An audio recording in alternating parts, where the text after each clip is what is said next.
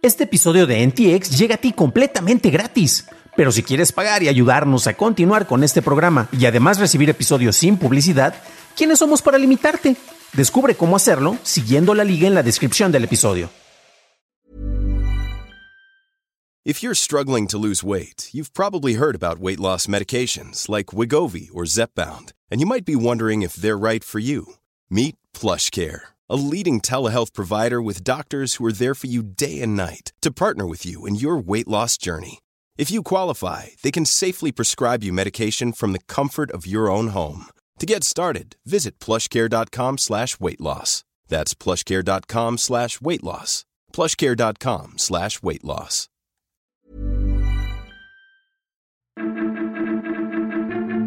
Roku lanza su línea de televisores. Pornhub te pedirá tu licencia de manejo y Bing incorporará el chat GPT en su motor de búsqueda.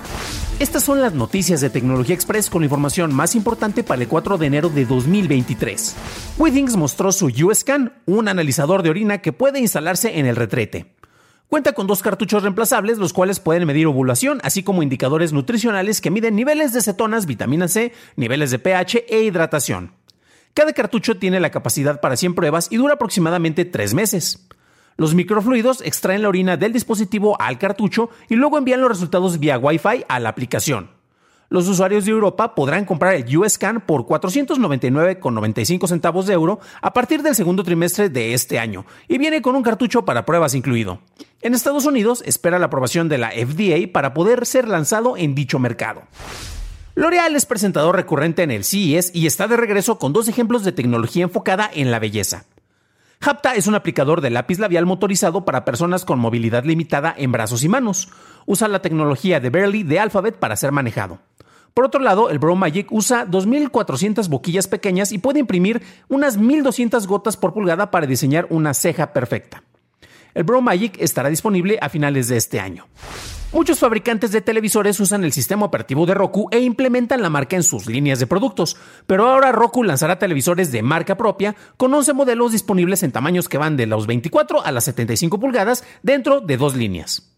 Por un lado está Roku Select TV que usará Roku Voice Remote y por el otro está el Roku Plus TV que trabaja con Voice Remote Pro. El control remoto Pro permite usar comandos de voz y tiene una batería recargable. Dependiendo de los tamaños, la pantalla de 24 pulgadas tendrá un costo de 119 dólares y la de 75 de 999 dólares, estando disponibles para la próxima primavera. En Estados Unidos una nueva legislación entró en vigor en Luisiana, en donde se requiere que las plataformas en donde el contenido ofrecido sea pornográfico en más de una tercera parte soliciten una identificación para corroborar la edad del usuario.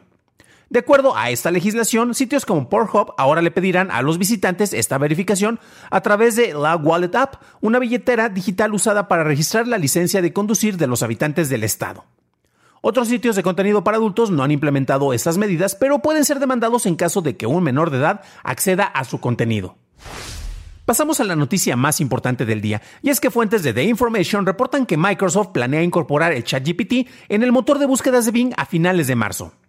Google tiene sus propios proyectos similares al ChatGPT, pero se ha mostrado renuente a incorporarlo en las búsquedas para evitar riesgos repetitivos. Los algoritmos de chat son impresionantes pero poco confiables, lo cual es importante especialmente al buscar información. Según reportes, Google ha redoblado esfuerzos para hacer que estos algoritmos sean lo suficientemente buenos para usarse en su motor de búsqueda. No hay información sobre cómo Microsoft incorporaría el ChatGPT en Bing o cuáles medidas de seguridad o limitaciones implementaría en su uso. Esas fueron las noticias y ahora pasamos al análisis. Pero antes de hacerlo, ya sabes qué hacer. Por favor, déjanos una calificación de 5 estrellitas en Spotify o en Apple Podcast o un like en YouTube, que no te cuesta nada. Por cierto, en YouTube tenemos una encuesta en donde puedes votar para ayudarme a mejorar las portadas de los videos. Desde el año pasado, cuando se liberan herramientas digitales nuevas, surgen olas de comentarios a favor y en contra de las distintas implementaciones de inteligencias artificiales. Y sí, estoy usando las comillas porque al parecer a todo ya le llaman inteligencia artificial. La ola más reciente está relacionada con el, famoso ChatGPT, el cual es un chatbot avanzado que mejora la manera en que genera respuestas para poder establecer una mejor comunicación con el usuario. Ha habido ya distintas herramientas similares que han sido estudiadas particularmente por Google. Ahí tenemos el caso de Lambda. Recordemos que es la misma inteligencia artificial que supuestamente cobró conciencia, según Lemoyne, una de las personas que estaban probándola. Y eh, en Google han sido muy em, interesantes ya que han, estado, han sido muy, muy particulares sobre las implementaciones y las pruebas, ya que quieren ver cómo funciona de manera controlada y cuáles son las consecuencias de su uso. Después de la popularización que hubo con el ChatGPT, muchos veían este tipo de herramientas como una amenaza para el sector educativo, en donde, por ejemplo, tú pones algunos comandos y te genera, por ejemplo, un ensayo, o para los realizadores, imagínate que quieres un guion hecho por inteligencia artificial, yo le puedo poner, genérame un, un guion con las noticias más importantes de tecnología del día y tal vez me lo puede generar. Por cierto, les garantizo que este programa no está hecho de esa manera, lo cual creo que es bueno, al menos hasta este momento, ¿no? Eh, previamente, Microsoft ha anunciado que integraría distintos, eh, distintas herramientas eh, muy interesantes y como en ese caso tenemos el generador de texto imagen DALI 2, en el cual va a estar implementándose a partir de este año. Y este tipo de generadores también pasaron por el pánico de distintos sectores, ya que implicaban que las creaciones de labores artísticas ya no estarían de la mano de quienes se han dedicado a la creación, sino que tú, con unas cuantas palabras, vas a ser reemplazado por una máquina que no tiene sentimientos y te dejará no únicamente sin el trabajo, sino sin el entretenimiento o labores lúdicas, ya que es incluso mejor que tú al crear arte. Otra vez estoy usando las comillas. Microsoft curiosamente aterrizó muchos de esos miedos y al implementar esta herramienta eh, dentro de su suite de Office, por ejemplo, o otras herramientas que va a tener, pues te va a permitir crear imágenes que van a reemplazar lo que tú tenías antes con los clip arts. Esto es un uso más racional y práctico que cualquier implementación apocalíptica predicha por los ancianos del Internet. El caso del ChatGPT es muy interesante ya que si bien se han hecho pruebas para mostrar su capacidad en la redacción de texto y en la escritura de código, particularmente en Excel es una gran herramienta, el implementarlo en un buscador es algo más propositivo. El manejo de búsquedas contextuales es algo que se ha prometido desde hace más de una década, ¿no? Y sí ha estado mejorando en cierto sentido poco a poco, pero tal vez con esta herramienta es que se podría dar un salto en el terreno práctico de una manera importante y sería más interesante que sea Microsoft a través de Bing y no Google quien lo logre hacer. Cabe destacar que Google ha hecho experimentos con su versión de esta tecnología y por las pruebas que ha hecho seguro tiene razones de peso para no liberarla a los usuarios en general en el mundo real.